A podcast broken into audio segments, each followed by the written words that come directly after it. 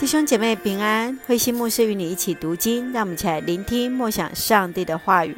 约伯记三十八章二十二节到四十一节，上帝奇妙的创造。约伯记三十八章二十二节，上帝说：“你进过水库或见过爆仓吗？我储藏了这些，好在降灾和战争之日使用。你到过太阳出来的地方，或到过东风吹出的地方吗？”谁为大雨挖掘水道？谁为雷电开辟路线？谁降雨在无人居住的地方，在人烟绝迹的荒野？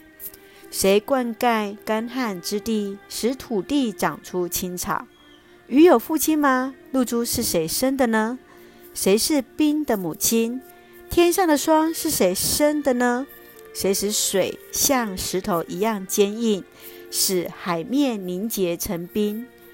你能把卯星系在一起吗？你能解开参星的代码？你能按季节领导群星吗？你能引领大小北斗星吗？你晓得天体移动的定律吗？你能决定地上的自然法则吗？你能向云彩发号施令吗？你能使大雨倾盆下降吗？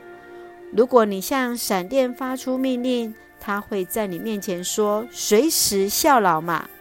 谁告诉朱鹭鸟尼罗河几时水涨？谁通知雄鸡何时下雨？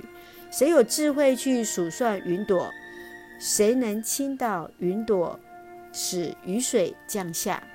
谁使土壤凝固成土块？谁使泥土紧紧粘结？狮子蹲在洞中，或在穴中埋伏着。你能为母狮猎取食物吗？你能使幼狮饱足吗？当乌鸦因饥饿飞来飞去，当小乌鸦向我哀鸣求食，谁去喂饱它们呢？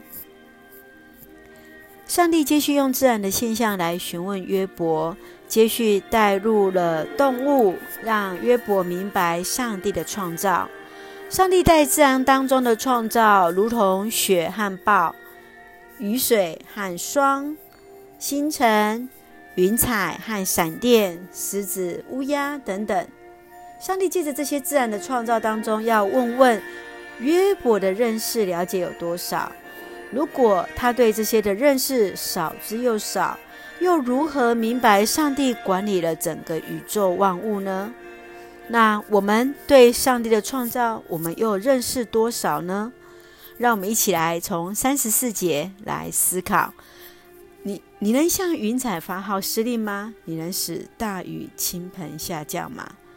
约伯他很努力去遵守上帝的话语，因此他对自己是很有把握。他的苦难错不在自己，而是在于上帝。上帝没有直接回应他的问题，而是从创造当中让约伯了解自己的无能，他自己的软弱，他自己的不知道。所以，上帝奇妙的创造早早超过人有限的知识了。我们认识上帝吗？在你心中，上帝的形象又是什么呢？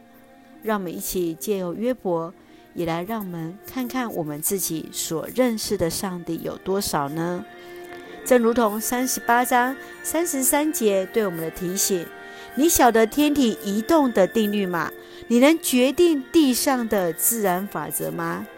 对，是的，我们真的不明白天体移动它的定律是什么，地上的自然法则我们也不尽明白，我们所知的实在是有限呐、啊。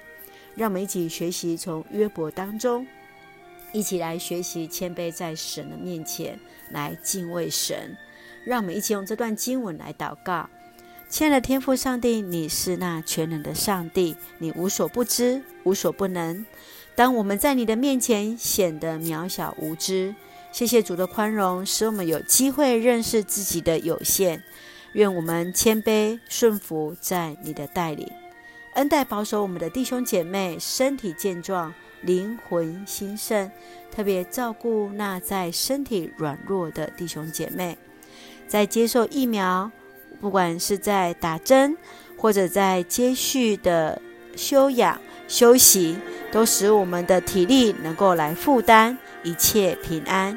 感谢主，奉愿主赐下平安喜乐，在我们所爱的台湾，我们的国家，献上感恩，奉靠主耶稣的圣名求，阿门。弟兄姐妹，愿上帝的慈爱与我们同在，赐下平安在我们当中。弟兄姐妹，大家平安。